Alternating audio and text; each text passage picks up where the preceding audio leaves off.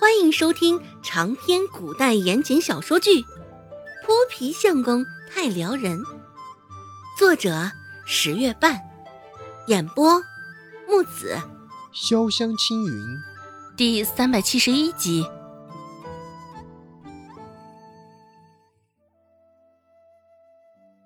看到周芷眉宇间渐渐浮现出一丝清明，陈四也忍不住了，逮着他就想问。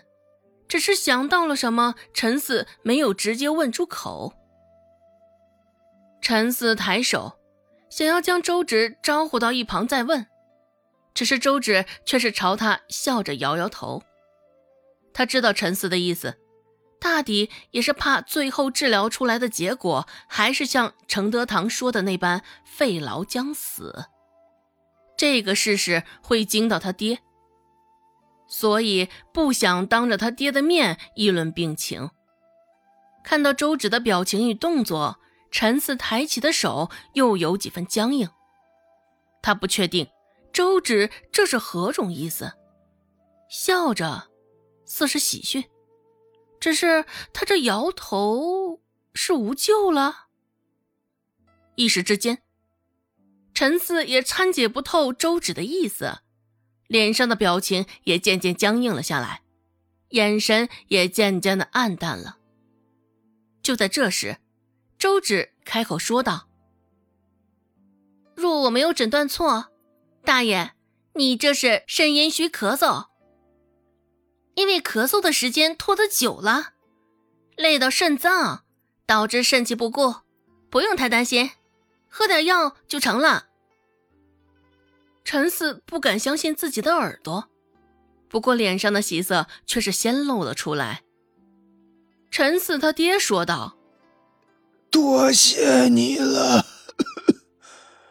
真是我们镇上的小神医呀！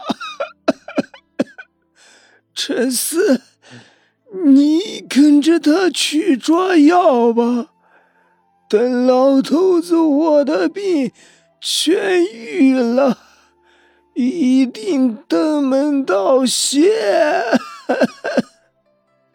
陈四他爹脸上也是满满的喜色，现在就连身上的生气也多了几分。陈四自然也是，这大概就是这些天来陈四听到最好的消息了。两人出了门。陈四脸上还是止不住的笑意，眼睛里也是亮晶晶的。呃，这个，周大夫，你老实跟我讲，我爹的病是真的有救是吧？并不是只是为了安慰安慰我们罢了。陈四想了想，最后还是问出了心头的担忧。说话的时候，他还不忘抓了抓后脑勺。似是藏着几分担忧。这般魁梧有力的男人，做出这般孩子气的动作，还真的是有些滑稽。周芷点点头，说道：“ 放心吧，若是按照我开的方子，规规矩矩的喝药，会好起来的。”陈四也是长舒了口气，脸上的笑意更是加深了几分。现在，陈四他爹病症的主要问题就是肺肾阴虚，需要做的便是补肾纳气。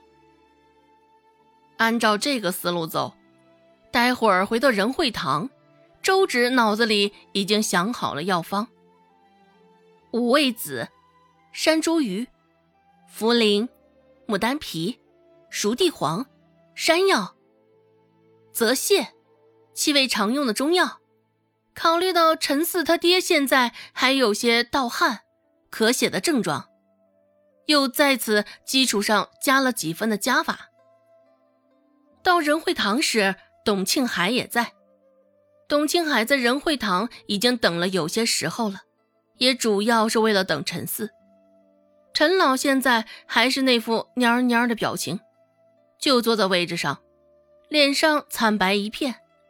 他也是不得不担心，万一陈四他爹真的药石无医怎么办？万一陈四就真的找他来拼命，可要怎么办是好啊？见他那副模样，董青海原本还想着数落他几句，只是最后话到嘴边又被他咽了回去。还是算了，还是等陈老恢复了精神头，再好好数落他吧。董庆海心里想到。中途来了两个病人，只是董庆海都没让陈老帮着人看。陈老现在这副鬼样子，董庆海还真的没法太相信他。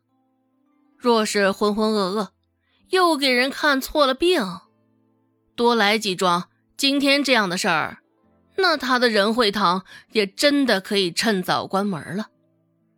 董庆海让店内的伙计好生招待那两病人。等周芷回来后，再替他们好好看病。等不到周芷，董庆海心里也是着急，也不是不相信周芷的医术，只是对周芷的医术不了解，心里没有底。只是听见店内的伙计说，前儿个县令染上了怪病，陈老没有替人治好，倒是周芷替人治好了。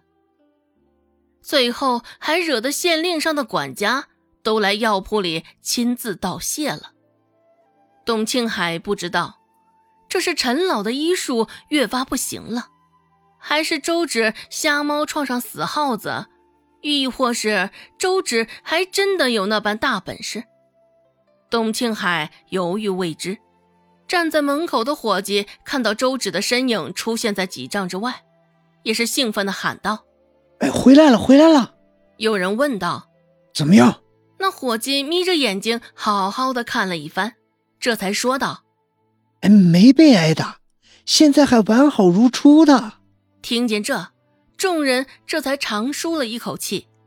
那陈思那般凶神恶煞的模样，一般人见着都是双腿打颤，怕个不行。周芷这小丫头倒是主动迎了上去。不哭不笑的，甚是从容淡定。跟着陈四走了之后，大家心里也是发愁，生怕陈四将气撒在周芷的身上。本集播讲完毕，感谢您的收听。感兴趣，别忘了加个关注，我在下集等你哦。